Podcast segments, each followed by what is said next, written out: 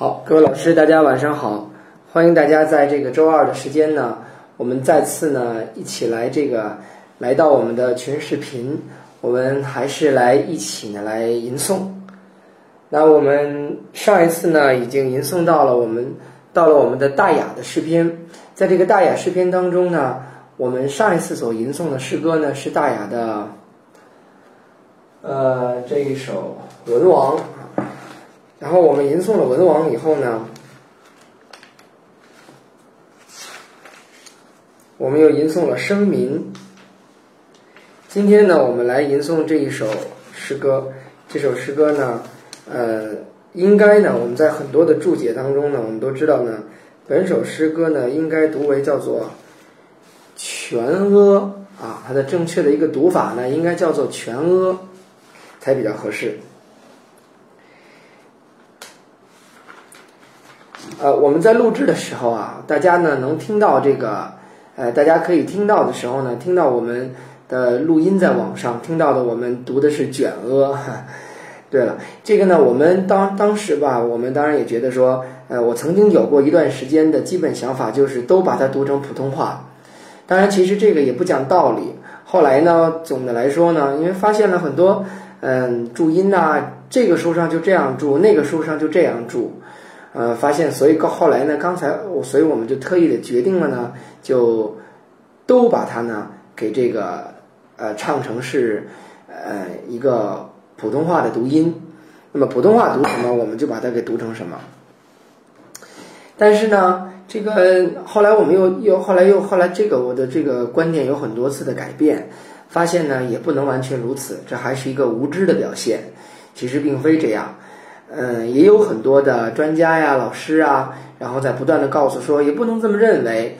很多的这个之所以说呢，这个它的读音会是什么什么，它还是有一些，嗯嗯，还是有一些根据的。所以我想也有道理。那么就他并不是想怎么读怎么读的这么一个事儿。于是呢，我现在发现还是读全额比较好吧，读全额是一定有道理的。那所以呢，我们还可以今天把它首先呢来注音一下，它首先读全额，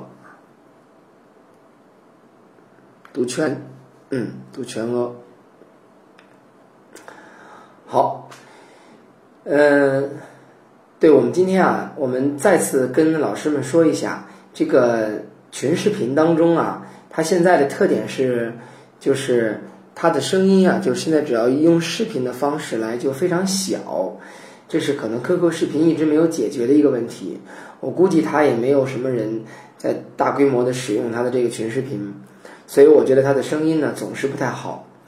嗯，除非我要扯着嗓门的去嚷嚷，但是我要扯着嗓门嚷嚷呢，我估计嚷嚷一会儿我就坚持不了了。所以呢，大家受累了。呃，比如用耳机呀，还是用一些什么样的方法呢，能够来听到一下。嗯，所以可能会会稍微的好一点啊，因为我我确实看着这个声音条就是这样的，它它确实很确实很麻烦，声音就是这样。那这个现在这个群视频的问题可能就这样。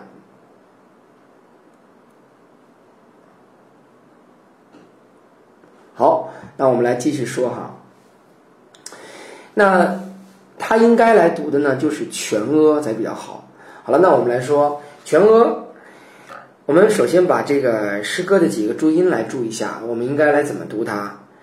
有泉者啊，有泉者，飘风自南，开替君子。这个字也是应该读替，读替呢，它也通假字，通那个啊，通那什么的，通这个呃竖心旁的啊，凯替君子，来又来歌。一是亲，然后第二段，那么说到了第二段的时候呢，我们要说一下韵字，我们来标注一下哪些字是韵。半画而有矣的由字是韵，悠游而休矣的休字是韵。在这一段落的结尾说四仙公求矣的求字是韵。手里有书的老师呢，我建议您呢在那里圈一个圈儿，圈完之后呢来表示它是韵字。因为我们在录制音吟诵的时候呀，呃，你看小朋友们就已经习惯了，他要知道呢，在那里圈一个圈儿。你看啊，这是这个这边，就我们在那里呃这是我们录制吟诵时使用过的这个书籍。学生呢就很明显的，他为了告诉自己哪个字要拖长，所以把那个字圈一个圈儿来告诉你这个字是韵字。所以我也建议大家呢，为了来诵读的方便，因为我想我们跟随了许久的学视频的老师呢，是一定了解这个最基本的吟诵的概念，就是韵字是要拖长的。那么既然韵字是要拖长的话呢，这个字就要圈一圈啊，告诉你，待会儿我们读的时候有意的拉长这个字，这是我们应该干的一个事情，所以我们圈一下它。半欢而有矣。悠悠而秀矣，开涕君子，比尔弥而行，似仙宫秋矣。那么，于是就有人来问这个问题，说那为什么乙字就不是韵呢？这个我们就反复的来说过这个问题。那么乙字呢，很有可能在这里呢，就是它是一个作为。句尾的这么一个字，这个字呢是来补足音节的。那么在唱歌的时候呢，首先呢，我们并不知道呢当初呢这个《诗经》的这个曲调是什么样子的了，因为我们在《史记》当中可以发现呢，《史记》当中在不断的告诉我们，是专门有人来献诗歌的内容，专门也有人来献诗歌的曲调的。所以可见呢，我们那么那么我们就来说，一定是有人来。来献过曲调，根据音律来看，这里也许少一个音节，少一个音节怎么办呢？那么于是就补了一个乙字。所以我们在《诗经》当中呢，发现之字、乙字，还有一些，比如相当于我字啊，还有一些啊西字，这些字呢，都应该呢是用来补足音节的，它并非是韵字。韵字到的倒是这些字前面的那个字，所以啊，对，还有思字也是如此的。所以呢，我们就能明白了，前面那个字倒是需要拖长的。那么，如果呢，有的老师说，我想这两个字都拖长，那也是可以的，这也是没有问题的，都行。好了，那么我们就来说了哈，继续。而徒与潘张，一孔之后矣。这个字是韵，开替君子。比尔弥而行，百身而主矣。这个“主”字和这个“后”字，这两个字都是韵字。哎，这个呢就能告诉我们了，韵字到底是哪两个字哈？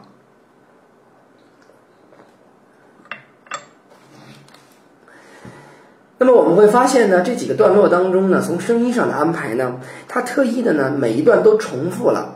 都重复了这个“凯替君子，比尔米尔姓”，所以这两句就不在这押韵了。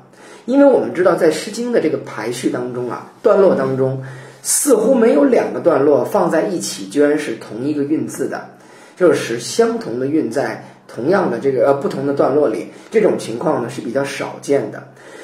于是呢，我们就可以知道一个最基本的道理，也就是说，那么换了段落就要换韵。在《诗经》当中，如果发现换了段落没有换韵，这种情况比较少见，那么可能是作者特意的安排。那么这样，我们就发现了一个特别的情况，就是两个段落里都有重复的字，那么这些字呢，就不再是用来这个，来这个什么了哈，就不再用来是这个作为韵字的了。好，继续，而寿命长矣。福禄而康矣，开替君子，比而弥而行，春谷而长矣。那么这个段落我们知不知道哪个字是韵呢？现在我们就可以发现了，把乙字去掉，因为像乙这样的字是语气词，它就是它是补足音节来用的。把这样的字一拿掉，我们就发现了长、康。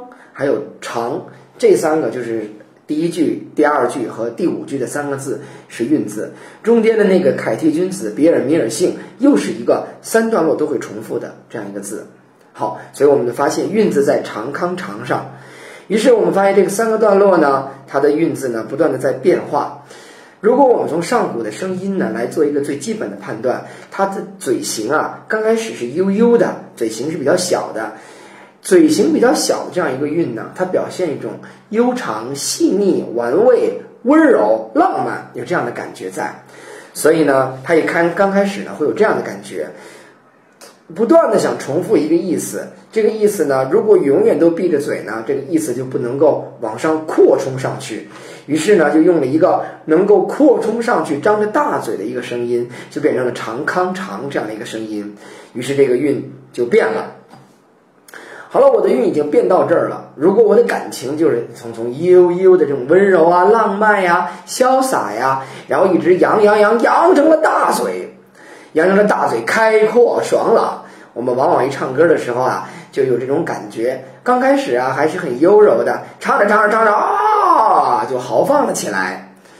那么都到了这样的一种境地了，下边如果你的感情继续往下发展，会是一个什么脉络呢？你还怎么能够继续强调你的感情呢？这有几种方法，有的呢就是我可以再细腻回来，我的感情又变回来了，这是可以的。还有一种方法呢，就是我想再加深，用了开口的声音，已经表达了自己非常高兴的这种想法，你怎么再加深呢？入声字啊，所以诗歌的下一个段落呢，就是押的入声字的韵，叫有平有抑，入声字。有笑有的，一音一意入声字，开替君子，四方为则入声字，押的是入声字的韵。你看这个很有意思哈，感情又更加的深了一步。下面如果一直用入声字呢，入声呢是比强调的比较激烈的，这个声音呢表现起来呢就很激烈。呃，如果连续使用入声字，那么诗人的感情一定是比较压抑或者强调的比较严重，才会一直使用入声字。入声字的使用啊，感情就不那么平和，感情比较呃比较激动。是这样的，入声字往往会如会如此。你无论你是表达开心也好，你是表达伤心也好，你都可以使用入声字。但是这个入声字表现起来，你的伤心与开心一定不是，一定不那么淡定。所以说，那诗歌当然可以不淡定，对吧？所以我就比较嗯反对有人说说吟诵是可以养生的，不对，不是的，那分吟诵什么？因为你吟诵什么就应该有什么的感觉。如果你吟诵压抑的诗歌，你怎么可能养生呢？对不对？你你压抑的诗歌往往就都是入声字的，包括你快乐。我们知道喜怒忧恐惊这五种感觉都过了之后，都会给人带来伤害。不是说你快乐就行。那么，当我们表现那种特别的快乐、特别的难过、特别的惊恐的时候，都可以使用入声字。那么，如果你经常吟诵一首押入声字的诗歌，你怎么可能养生，对吧？你那是害生。所以，吟诵什么就要有什么样的感觉。所以，并非吟诵什么内容都养生的。于是呢，如果一首养生的诗歌，你就不能总押入声字，对吧？这个我们说的有点逗，但是呢，大概是这么个意思，对不对？所以呢，入声字呢，如果表现一个呃比较爽朗啊、比较开阔呀、比较大气一点的诗歌，如果你一路压入声字下来，就不大合适。如果你表现压抑的、难过的，哪怕是激动的、开心的心情，你倒是可以一路压入声字。这是我们对入声字韵的一个基本判断。于是呢，作者待会儿我们再说全阿到底是说了一个什么样的内容。至少我们发现呢，作者没有让入声字持续下去。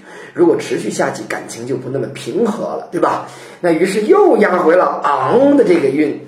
那么我又要表现我的大气和爽朗，还是回到昂这个韵上来吧？啊，雍雍昂昂，如归如章，令闻令望，开替君子。四方为纲，又回到这个声音上来啊。好，下面来三个段落，这个三个段落呢都是从凤凰开始的。那么到了这里之后呢，我们所看一看呢，作者又要押什么韵了哈？凤凰于飞，恢恢其羽，一击远之。哀哀王多吉事，为君子使美于天子。本段押的这个韵呢，是一个三声的韵。这个三声的韵呢，大概的声音的口型呢，都会有一些哎，又又变了声调了。我们所发现呢，在这个古人这个《诗经》还有这种情况，就是平声韵可以换，就是比如说我这一段押的是平声韵，下一段依然押平声韵，这种在《诗经》当中是存在的，所以《诗经》的押韵可能比较自由。就这段是平声，下段还是平声，但是嘴型一定不一样。如果两段都使一个韵，我们说的这个比较特别。但是其实古体诗歌呀，它是这样的：古体诗歌如果换韵，基本就换调了。就比如说我这一个段，就比如因为古体诗多少句都行啊，多少句都可以，都可以啊。你看人家杜甫说什么“咏怀五百字”，那得多少句啊，对吧？那么你这个无数个句子，比如二十多句，你前五句是一个韵。后面四句一个韵，五句又换韵。如果你换韵，基本就换声调。因为你要是不换声调，你何必要换韵呢？《诗经》倒是有这种情况，就是换了韵之后也不换调，这个倒是有。后来的古体诗歌这种情况比较少见，只要是你换了韵，基本就换调了。我不知道大家能不能听明白我在说什么哈。所以呢，你比如我原来是一声的韵。啊，那么我现在要换一个呃平声的韵，我换就换赏声韵，赏声韵我就换个去声韵，一般不会平声换平声，赏声换赏声，一般不存在这种情况下，因为赏声也有很多韵部，平声有很多韵部，我从这个平声韵部换到那个平声韵部，这种情况在后代的古体诗当中比较少见。你说你图什么，对吧？你还换它干嘛？反正都是平声，所以我们会发现，按说换调。才是换韵的一个基本上的一个特点，因为我感情变了呀，我感情变了。我们知道这个平声、赏声和去声这三个声音呢，所给人还有入声这四个声音给人带来的感情是不一样的。刚才呢，我们特意说了一下入声给我们带来的感觉，往往是比较激动的，是吧？那现在呢，我们可以来说一说呢。我们来说一说这个平声，刚才我们也说了，往往是爽朗、大气、平和，这个是平声的。那么如果说我们现在换成赏声呢，它是高猛烈、强的，它是昂上去的。那么于是赏声给人带来的感觉呢，就是昂扬。当然了，你说哈，你说那不是入声也昂扬来的吗？它不一样。这事儿呢，用语言来表达呢，总是表达不清楚的。我们可以努力的把它表达清楚。那么，我们可以试一试呢，大家自己读一读就感觉了。你比如说，你读个赏声啊，哎，你看这个声音是扬上去的，是具体的是这样的一种昂扬。入声是嗯，是这样的一种激动。所以，我想带来的感觉呢，肯定是不大一样的。那于是呢，所以呢，我们就来想到。那到了现在呢，他换了一个赏声的调子，到底是一个什么样的目的哈？所以这是一个作者到这里呢要强调这一点。我们先看它的调式，我们待会儿呢再来说一说它的具体的作用到底是什么。好，到了这里了哈，这里呢我们所看到的那个急于原指的“止”字，急于原子的急于原指的“止”字。爱王多吉士的士字，为天子使的使字，美于天子的子字，这几个字呢都是韵字，所以他们可能换了赏声的调。好，赏声扬上去。下面一个段落：凤凰于飞，恢恢其羽，翼复于。哀哀王多吉人。为君子命，媚于庶人。到了这儿的时候呢，我们发现呢，作者所使的这个呃声音呢，又回到了呃我们的这个平声韵上来，又回来了。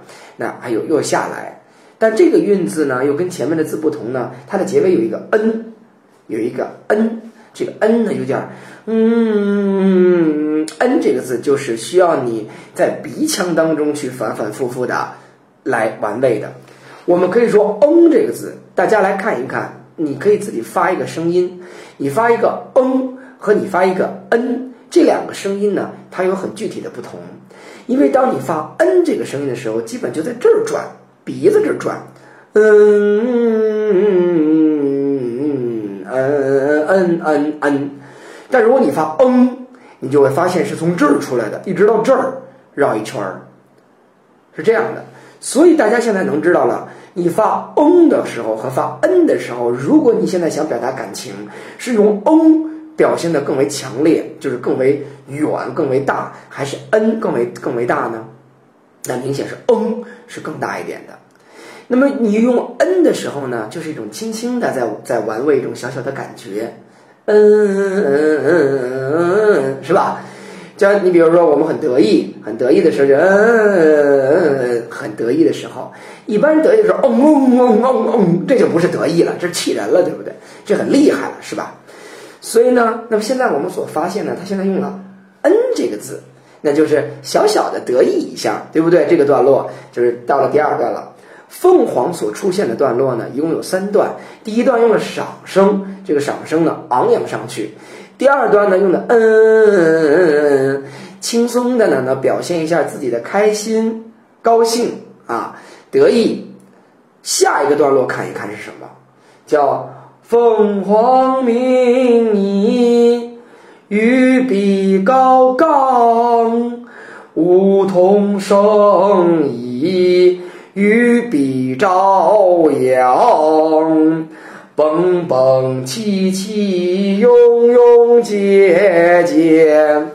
除了最后两句不是这个韵部之外，前四句都是嗯，看到了吧？这三个段落的排列呢是很明显的。先是小小的嘴型扬上去，再用嗯嗯的来得意一下，然后用昂昂的来表现大型，感情是不断加深的。《诗经》的韵字创作呀，明显是特意的安排。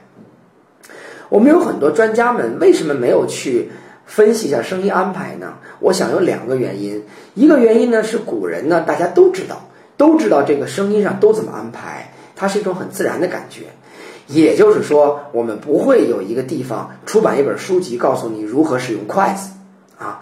为什么就没有？我那两我前两天在这个中华书局讲课的时候，我就跟从全国来的老师开一玩笑，我中华书局这么一个大的书局。明明是在搞传统文化，为什么不出本书叫《如何使用筷子》？这难道不是传统文化吗？啊，因为这事儿他就没有人教。咱们在饭桌上都会发现哪个小朋友使筷子对，哪个小朋友使筷子不对，但是呢，就没有一本书来教你如何使筷子。这是父母都会传的事情。那这就是一个大家都认为很简单的一件事儿。你说筷子为什么那么使？啊，为什么要这么使？就是你筷子的正确使用方法是，你的手指头是必须得在这中间的，对吧？必须都是这么拿的。我们发现很多小孩子是这么拿这两个手指头夹着筷子使的，这就不对。那你非要问为什么非得这么使？还有筷子要往上拿，要往上拿。很多孩子这个筷子往下拿，这么去夹菜，这也是不对的。那你非要说为什么很多小孩使错了，我就教他，我说你这样使的不对。那么，那么这个。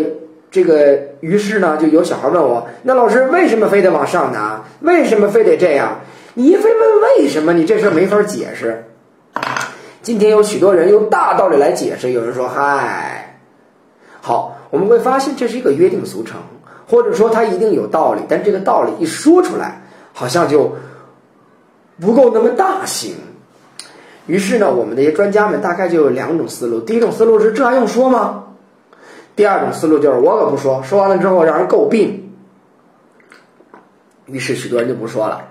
为什么我敢说呀？说朱老师，那既然你为什么你敢说呀？嗨，我不是不怕人骂，对不对啊？我不是也没什么名声，所以是一个小的一个学习者，对不对？我要说错了多正常啊，是不是？我要说对了，是吧？多偶然呢。所以说呢，我就不怕说，我就把我想到的能可以说出来。那大家们不行啊。他他他自己已经是一个名人了，他不能随便说呀，所以一般大家就就不说了哈。所以我们所发现啊，可能古人约定俗成的这件事情，就是他知道，你看我嗯，你看我一嗯嗯嗯哦，这不明显的我这感情在加深吗？《诗经》的这个韵字排列往往都如此，但大家都不说。哎，我们今天呢，因为我们。都不去吟诵了，所以这事儿呢，哎，当个新鲜事儿来说了。这要古人一听，就非得说没这么想，但是好像是这么回事儿，是吧？古人肯定会这么来笑话我们的啊。古人肯定没这么想。有人经常来来这个挤兑这个做吟诵的人，就说古人才没这么想呢。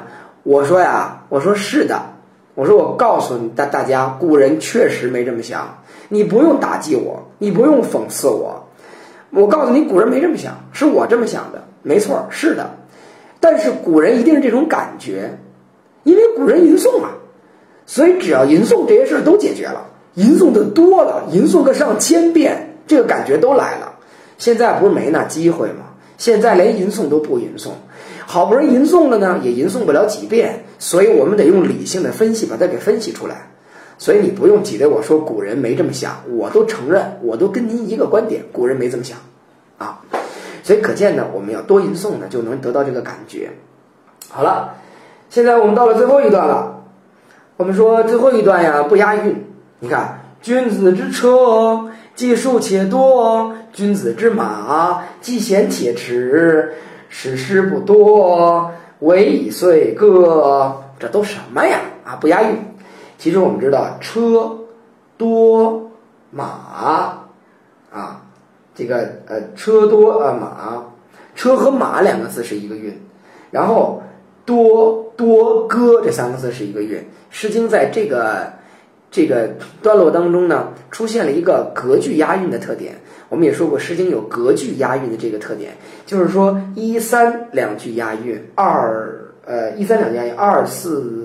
五六呃四句押韵，那么我们现在所看到的这个呢，嗯，因为我们现在还没解释这个呃提拉米苏老师，我不知道为什么群视频的时候就总会出现大家的网名啊，出不了真名了，所以所以我就只能叫提拉米苏老师，这个太奇怪了哈。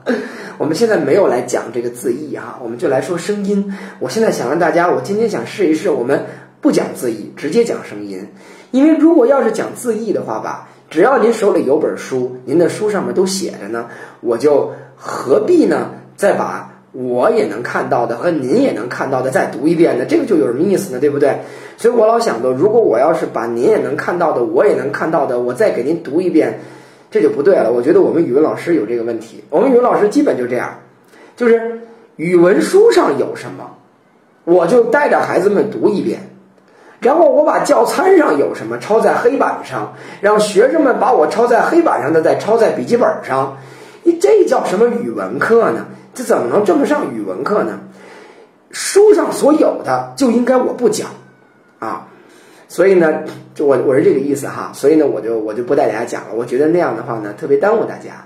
呃，那个当然了，这个书上如果大家没有书的老师呢，我再给大家讲哈，待会儿我们再来说也可以哈。我是这我是这个意思。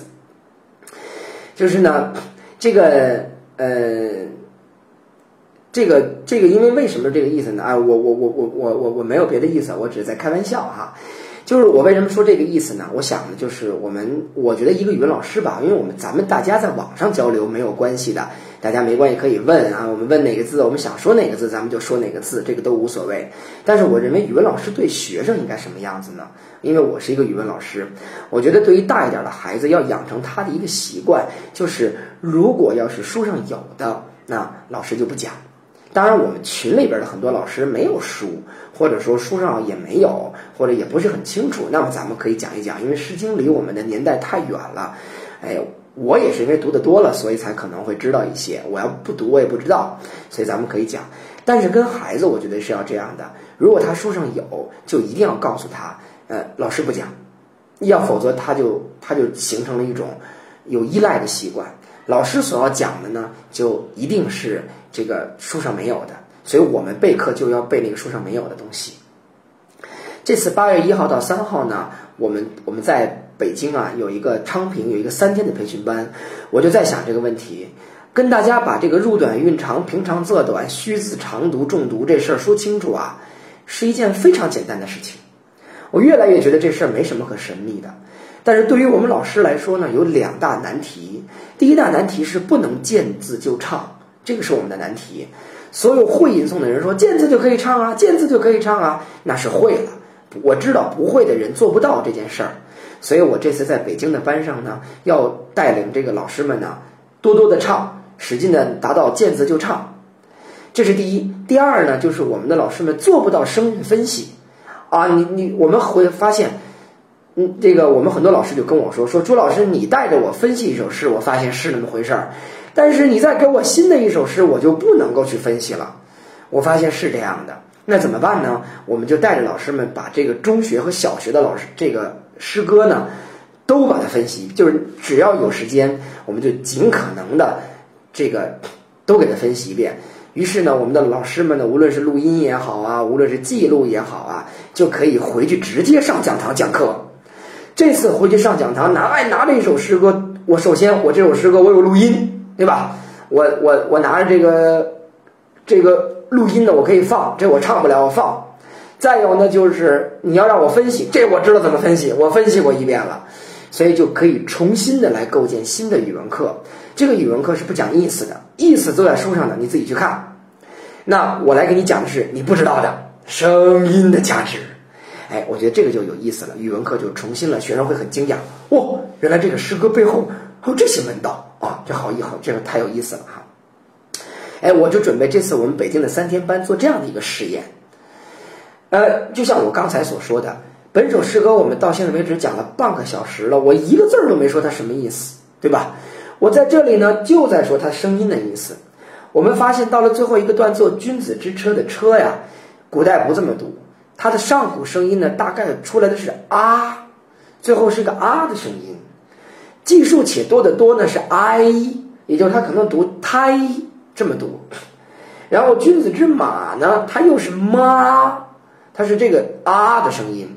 好了，也就是说“车”和“马”这两个字是押韵的，开口的声音啊啊的这个声音简单直接爽朗。包括啊后边有个一啊一，回到了一上，那个一啊是用来一一一一一用来玩味的，但是这个声音发出来的时候，先出来的是啊啊，完了才一，最后的三个字都是这个这个韵字，就是迟，在古代大概读嗲一这么读，那个多大概读他一，那个歌大概读开，那么先是张嘴，再是闭嘴。那么，所以说到了诗歌的结尾呢，给人是爽朗直接，又有点玩味。这是我们首，这是整个全俄本首诗歌的这个声音的走向的特点。所以我们现在可以发现了，全俄所给我们带来的这个感情呢，首先呢就是比较呃比较能够呃开心、直接、爽朗，有一点激动，然后有一点潇洒。这就是整首诗歌所给我们带来的感觉。我们从声音当中呢，非常自然的就得到这个感觉。因为我想啊，说声音比说意思呀更直接。因为你说意思呀，它是要拐一个弯儿的。就像我们说某一种意象代表某一种感觉，这确实是诗歌创作方法。甭管是中国还是西方，都会用固定意象来表达感觉。这件事情在中国出现的比较早，大概在两千多年前，我们中国就出现了用固定意象来表达感情。在西方，大概是公元九世纪才会出现用固定的意象来表达感觉。好，那么你就得了解这个意象到底是什么意思。这事儿就是一个理性的思维，你得记住这个固定的意象往往是什么意思。所以这会使一个学诗的人呢，他要具备一定的知识储备。然后他还要拐个弯儿再过来，这事儿呢，他就不那么直接，他不会贴到你的感觉上，而声音就不这么复杂。你说啊，你什么感觉？你说啊的这感觉是是很是很细腻，你这怎么可能？谁细腻的说啊？你见到一女孩过来啊啊，都就这这个这个女孩好细腻啊，这怎么可能呢？对不对？所以感就是声音所给人带来的感觉，这事儿他不用讨论，他直接就可以感觉到。所以我们容易用声音直接就把握到一首诗歌的主要的感情，然后我们再来去分析意思，突然发现就就非常通畅了。哎，所以我们把诗歌就可以能够更好的来表达一下。好了，那么现在呢，我们各位老师呢来一起听一遍这首全阿，这个是我们班级里面嗯。一个特别有呃特别好的一个孩子来吟诵的这个小男孩呢，他叫做牛雨涵，这是我们现在呃最近一个一个我的一个吟诵的小明星啊。这个小孩呃吟诵了好多诗歌，在这个《诗经》当中，他现在是一个主力，而且他适合吟诵长篇诗歌。我们来听一听牛雨涵所吟诵的这一首《全阿》。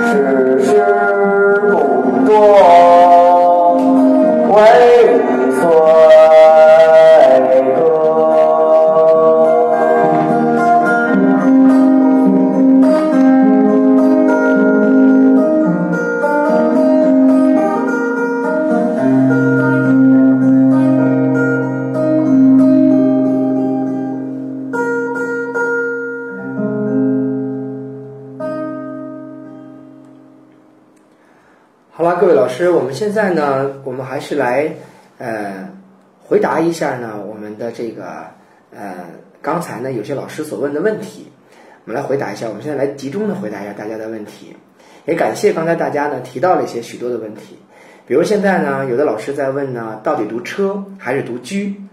那么我们应该说呢，无论读车和读居这两个全都不对，全都是不对的，因为在上古时期它不读，刚才我们说了，它大概读的是这个一个啊的一个结尾音。那既然如此，我想您读什么都行，读车读居不是都有道理吗？反正也都不对，所以我们都可以读，这是第一个问题。再有一个问题呢，刚才那位提提拉米苏老师呢问了一个非常好的问题，那么就是“不”这个字。在《诗经》当中啊，我们总会发现其实是想说多的，那为什么要说一个不呢？比如我们在最后一个段落里，在《诗经》当中大量的会出现“不”这个字，“不”这个字有的时候读“批”，它的表现呢就是更加的意思；有的时候呢就是读“不”，它就是个语气词，放在这里呢可能没有意思，其实它还是要说多，不是不多。所以呢，可见呢这样的一个字呢，它所表现的确实是个语气词的意思。现在我们再整体的回来说一说全阿到底在说什么？有泉者阿，飘风自南。全阿指的是一个丘陵、山陵，山陵很高，然后呢，在这个有很很高的感觉，有很多风从山上飘过。凯替君子，这是诗歌性的手法，于是呢，让人们想起来了呢，哦，原呃就想起了君子，君子给人感来带觉的是柔和，于是像风一样，就来来的是这个柔和的。来游来歌，在这里来集会，来唱唱歌，肯定是在某座高山上的君子大集会啊。他们干什么呢？来献诗。所以说，以史其因的这几个字呢，特意的来告诉我们一件事情，就是这些君子呢是来献诗的。于是，我们从《诗经》的这一首《全阿》当中，为什么它很重要？就是《全阿》可以再告诉我们《诗经》的。来源，这是一个佐证，因为我们知道呢，《诗经》的来源有许多个说法。有人说呢，《诗经》呢是采来的，周天子专门派乐官啊，在这个某个季节拿这个木铎啊，到到处去敲，然后到处就大家知道采诗的来了，就跟他说说我们的诗歌，这是一种说法。还有呢，就是在《史记》的这个《周本纪》当中呢，其中呢提到了这个，当这个啊周厉王非常这个。呃，厉害的时候，于是他手下的有一个人呢，就跟这个周厉王就说啊，少公就跟周厉王说说呢，说你堵住了大家的言论是不对的，因为自古以来呢，这个呃，天子怎么听政呢？天子就使百公献诗，让让所有人的来献诗啊，就是各个群臣来献诗，所以通过这个历史记载呢，也能告诉我们《诗经》是献来的。通过全阿也能告诉我们，也许有一场集会。各个君子啊，都来这里集会干嘛呢？献诗。所以通过这一首诗歌的最为精彩的地方，来告诉我们《诗经》是怎么诞生的。也许是各地所献来的，就通过这句话就能让我们知道这一点。半望而游矣，哎，就跟你在一起游玩哈。悠游而休矣，在这里指的是悠游自在的跟你来这么玩儿啊。凯蒂君子，比尔米尔性。非常凯替君子呢，指的是和善的君子，非常好的君子。比尔米尔性的意思呢，是要告诉你，我们刚才说了哈，三个段落反复的重重复了比尔米尔性这句话的意思是说，希望你长寿，就是能够延长你的寿命。哎，告诉你，如此和善的君子，希望能够延长你的寿命。哎，像仙公一样的有成就，像仙人一样的有成就。而土与判章，你的你的疆土是。啊，很大的，所以可我们可以理解为这个君子指的是各路诸侯，是可以这么认为的。有人认为这个君子是周天子，我想也是可以的。一孔之后矣，哎，让你的这个江山能够有很大的这个发展。凯替君子，和善的君子，米比尔米尔姓，希望你能够延长寿命，百神而主矣，各个神灵都由你来祭祀。而寿命长矣，你能受天命，能够长久下去。福禄尔康以，受到的这个，呃，福呀、禄呀，能够永久的安康。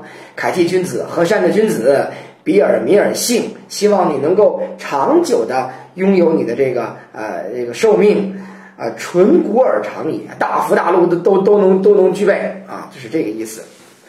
我们说了，说到这儿了，所以一个段落比一个段落昂扬，一个段落比一个嘴型更大。为了张着大嘴的呢，来向那个说来这个君子是应该如何的。那么到此为止呢，于是又说有平有义，有孝有德，以隐以义。这段落押了入声字的韵，这个段落是要告诉我们，君子德行高，辅佐的人就多；有孝有德，所以说你要有孝敬祖先，要有品德。以隐以义，用来辅佐君主。楷体君子，和善的君子呀，天下以你为准则，四方为泽。哎，这四个字。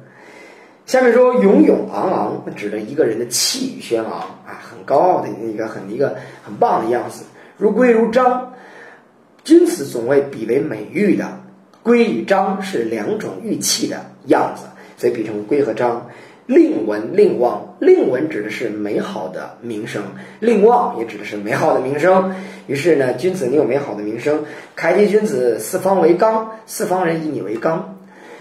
我就想啊。如果说我们不能够明白这个运字所起的作用，我们就会发现这两个段落的意思是一样的。四方为泽，四方为纲，又有什么区别呢？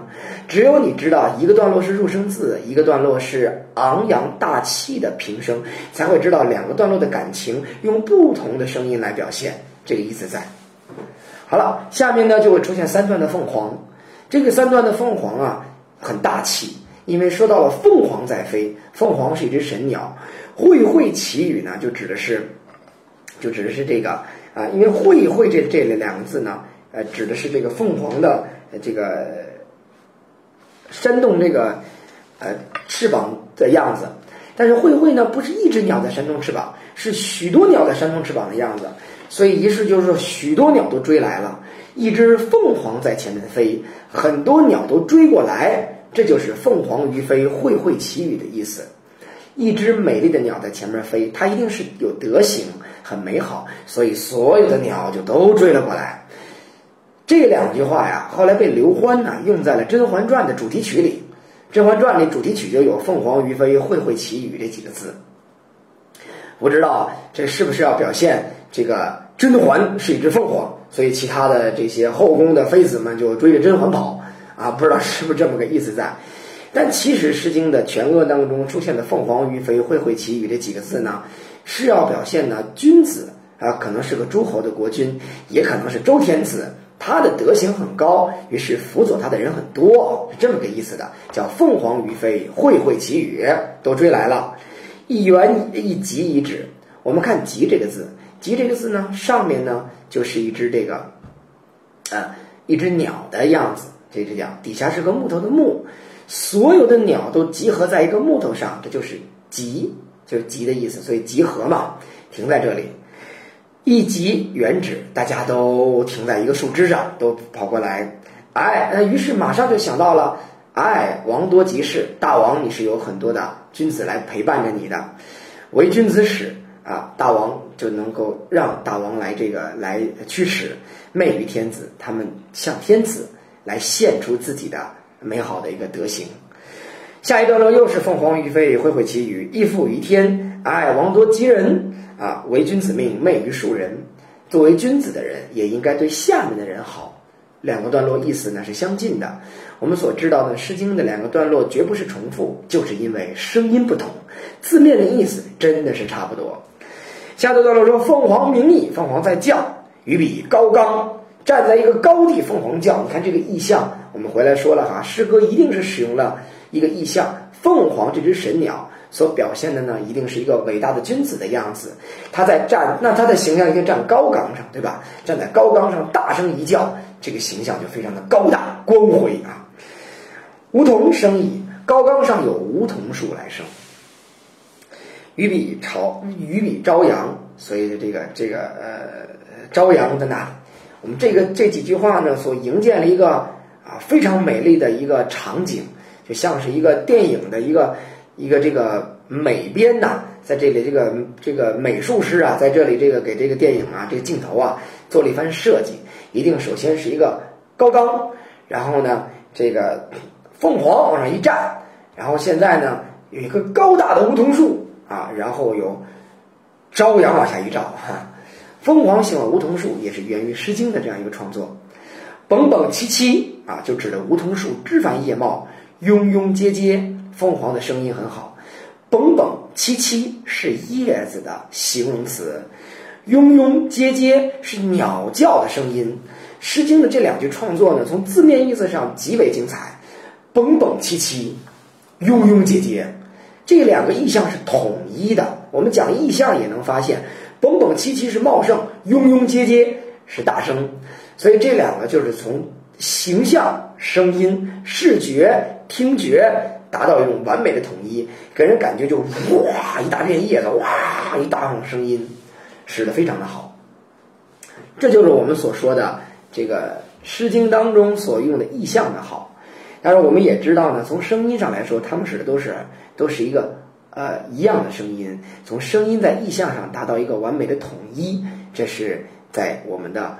中国古典诗歌的创作，到了最后一段了，要总结了。总结的时候呢，适合直接一些、爽朗一些，所以叫君子有很多车，来的人很多；君子有很多马，大家呢那些马很娴熟。于是呢，大家所献来的诗很多，所以呢，乐官们把它唱成了一首歌。啊，所以到此为止呢，这个诗歌呢就。到了这个结尾的段落，那么我们想，这样一个到这里为止，到了结尾段落呢，就想一个总结，于是使了直接爽朗的声音、意象、内容，就是创作手法和内容以及声音达到了一个完美统一，这就是全阿。全阿这首诗歌啊，在大雅当中啊，去表现君子应该有很多的辅佐的集市，它主要是这个内容。那么我我我所在读这首诗的时候呢，所发现的就是这个内容还是很容易理解到的，呃，而且使了凤凰这个意象，一般都是人们津津乐道《全阿》这首诗歌所重点提到的内容。但是我却发现它的声音安排呢更为精彩，所以这就是我们今天呢所跟大家特意所交流的一个内容。好了，到此为止呢，我想呢，我们大雅的诗歌呢就可以暂告一个段落了，我们就读到这里。下面呢，我们就要开始颂歌了。应该说呢，风雅颂这三个内容呢，应该指的是不同的音乐才对。风呢，可以唱起来呢更优美一些啊，更浪漫一些，用吉他呀啊，用古琴呐，都是表现的更自由啊，更清新。所以这是风，它是民谣。到了雅的诗歌呢，因为是首都的声音，首都的首善之区的歌曲。可能会大气一点、庄重一些，而小雅跟大雅又有点区别。小雅的诗歌呢，可能有的很多的这个研究《诗经》的人说，小雅的诗歌呢和风的诗歌呢，也许分的呢就不是很清楚。于是小雅的诗歌也有可能呢可以清新一点，可以自由一些，但总之要比风呢庄重一点点。那大雅的诗歌呢，就应该比小雅的诗歌呢再庄重一点点。表现的内容呢也更大气一点点，如此往下发展就得更庄重、更大型，这就是颂歌。到了颂歌呢，我的建议呢是不用乐器。当然了，我录制的颂歌里面也有用乐乐也有用乐乐器的。那这个呢，这个我我准备重新再录。如果是颂歌，我建议用的是鼓比较合适。因为颂呢，明显是宗庙之乐，祭祀音乐。祭祀的时候，追念的时候，呃，不太适合这个，呃，用这个。你说你用吉他，你在祭祀的时候用吉他，这是不是实在说不过去了？那你用琴都不太合适。虽然琴也应该是一个祭祀，我们知道祭祀叫钟鼓，用钟鼓，在我们在这个，这就是整个的礼礼，就只要大型的礼仪当中，一般都是用钟鼓的。所以总是不太适合，呃，用这样的一个什么了吧？用这种乐器了。而且我也建议调子要平一点，调子不适合太花。啊，你你唱一首颂歌了，我们下面要进入颂的内容。颂的内容你唱起来啊，这个呃绕的很这很美啊，我觉得这个不对。就像我们今天啊拿来老先生的调子，那么我们拿来老先生的调子，我建议大家要甄别。因为老先生的调子是这样的，老先生呢，我们我们今天的许多老先生其实啊，他们没有就是真正完整的上过私塾的老先生，应该也是不多的。所以很多人是上到一半的。我们今天有很多大家，这些老先生不仅仅他私塾也许没有上完，但是因为他有不同的传承，他跟随某些老他的老师进行了很长时间的学习，很系统的学习，于是他呢给我们带来了一些非常有价值的一些道理。那这些老先生呢，应该在他近近距离跟随，然后不断的去学习，而不是每一个老先生都是可以学习的。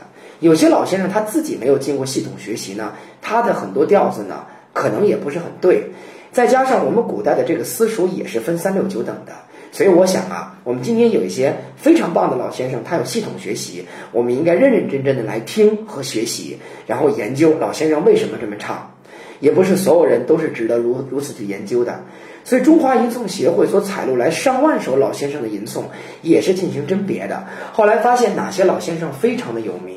他的他的道理说起来还是非常的使人信服，并且他的也是有师承，然后请这些老先生呢，虽然年事很高，但是也请来不断的给我们这些后生们来讲解。你一听，你哪怕听个一句半句，你就受益终身，比你研究很久都要强。但是你再去听采录来的和身边的，也不是所有的都对，所以我建议大家呢要甄别。那到了颂歌的时候呢，就非常适合呢，呃，它的调子呢要平一些，要平一些，这个比较好一点。所以我们发现，这个徐建顺老师虽然也在有普通话的新吟诵，他吟到宋诗的时候呢，他也学了这样一个基本的道理和原则，于是呢要平一些。在今天的结尾呢，我们给大家听一首我们所录制的用鼓来伴奏的颂歌。这个颂歌呢。在我们大家手里有书的话，我们翻到周颂，因为我们开始要开始三颂了。三颂呢，首先是周颂，周颂的第一首叫做《清妙》，叫做《清妙》，大家呢可以翻一翻《清妙》。